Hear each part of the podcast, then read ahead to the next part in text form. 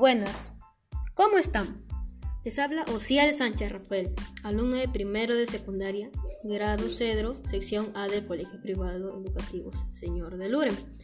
A continuación, les explicaré sobre mi proyecto de podcast en el curso de Desarrollo Personal, Ciudadanía y Cívica, al cargo del profesor Jesús Antonio Bizarreta Pérez.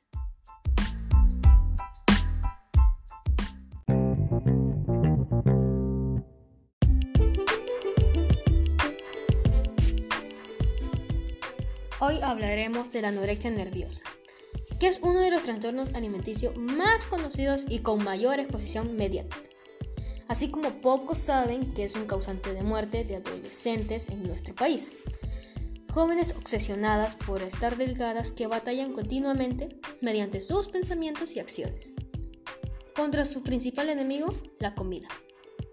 Es por eso que, si queremos concretar más y describir con mayor detalle el modo en el que se expresa esta afectación, hay que hablar de concepto, síntomas, causas, tipos y tratamientos de esta grave y complicada enfermedad.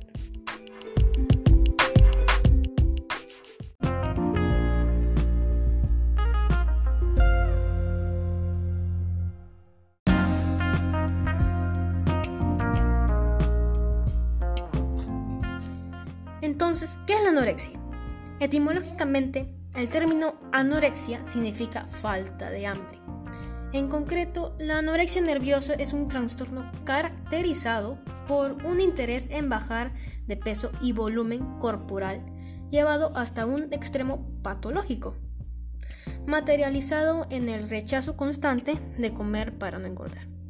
Por lo tanto, las personas llegan a estar tan delgadas o a llevar una dieta tan escasa y perjudicial que su salud corre un grave peligro.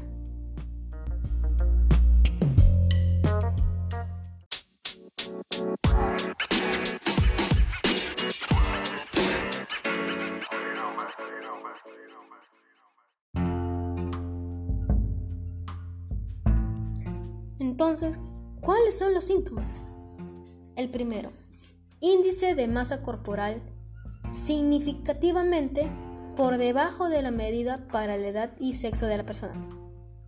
La segunda, cefaleas o dolor de cabeza. Tercera, bradicardia, caída de la frecuencia cardíaca. Cuarta, ansiedad.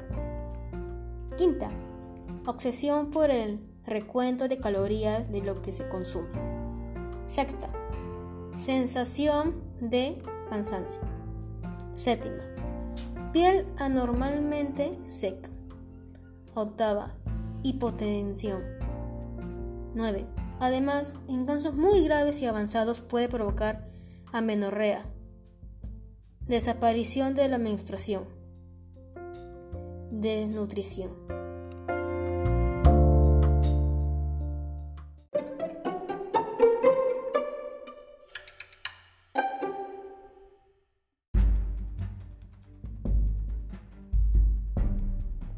Seguimos con las causas. Los factores que más influyen en su aparición son estos. El primero, factores familiares. La presencia de familiares con trastornos mentales que conviven con la persona hace que las posibilidades de que ésta desarrolle anorexia nerviosa aumente. Esto ocurre especialmente durante la juventud. 2. Factores culturales.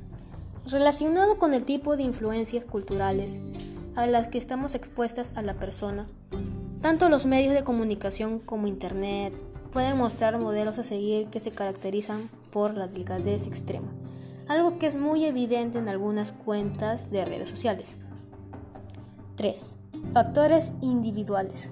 Los cuadros clínicos más relacionados con la anorexia son la depresión mayor y el trastorno obsesivo compulsivo.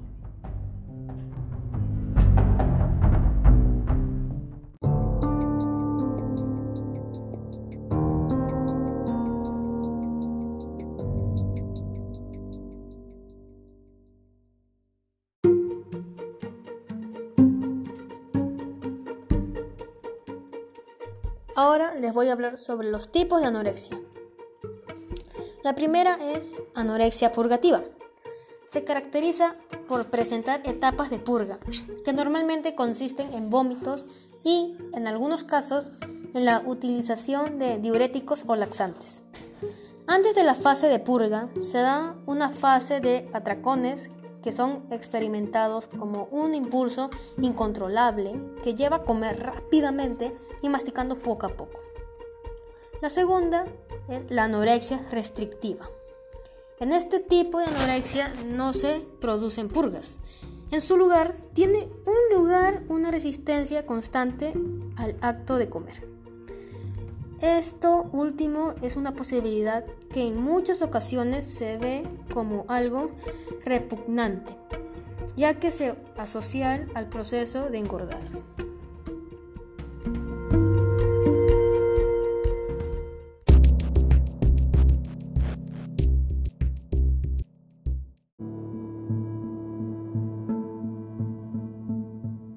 Ahora les voy a hablar sobre los pasos del tratamiento. Los objetivos globales del tratamiento son la corrección de la malnutrición y los trastornos psíquicos del paciente. En primer lugar, se intenta conseguir un rápido aumento de peso y la recuperación de los hábitos alimenticios, ya que pueden implicar un mayor riesgo de la muerte. Pero una recuperación total del peso corporal no es, es sinónimo de curación. La anorexia es una enfermedad psiquiátrica y debe tratarse como tal. El tratamiento debe basarse en tres aspectos.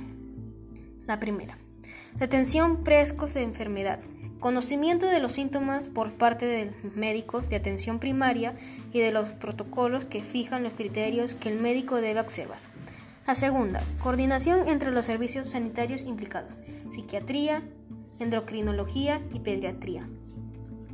La tercera es seguimiento ambulatorio una vez que el paciente ha sido dado de alta, con visitas regulares.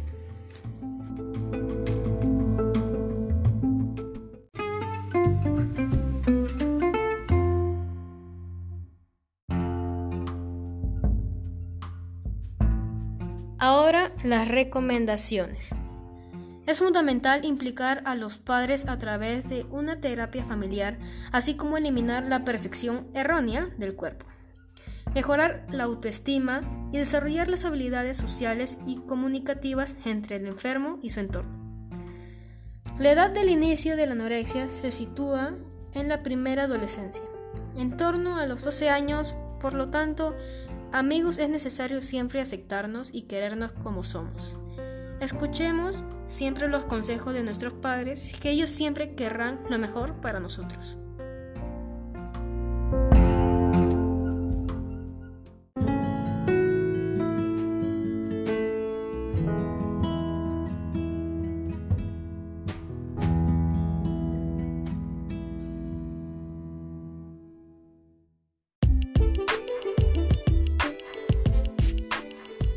Bueno, antes de culminar, agradezco a Dios por darme vida y salud. A mis padres por permitirme estar con ustedes, amigos del colegio Señor de Lure, y al profesor del curso por permitirme aprender tan importantísimos temas, sobre todo por la etapa de vida en la que estamos. Gracias y éxitos a todos.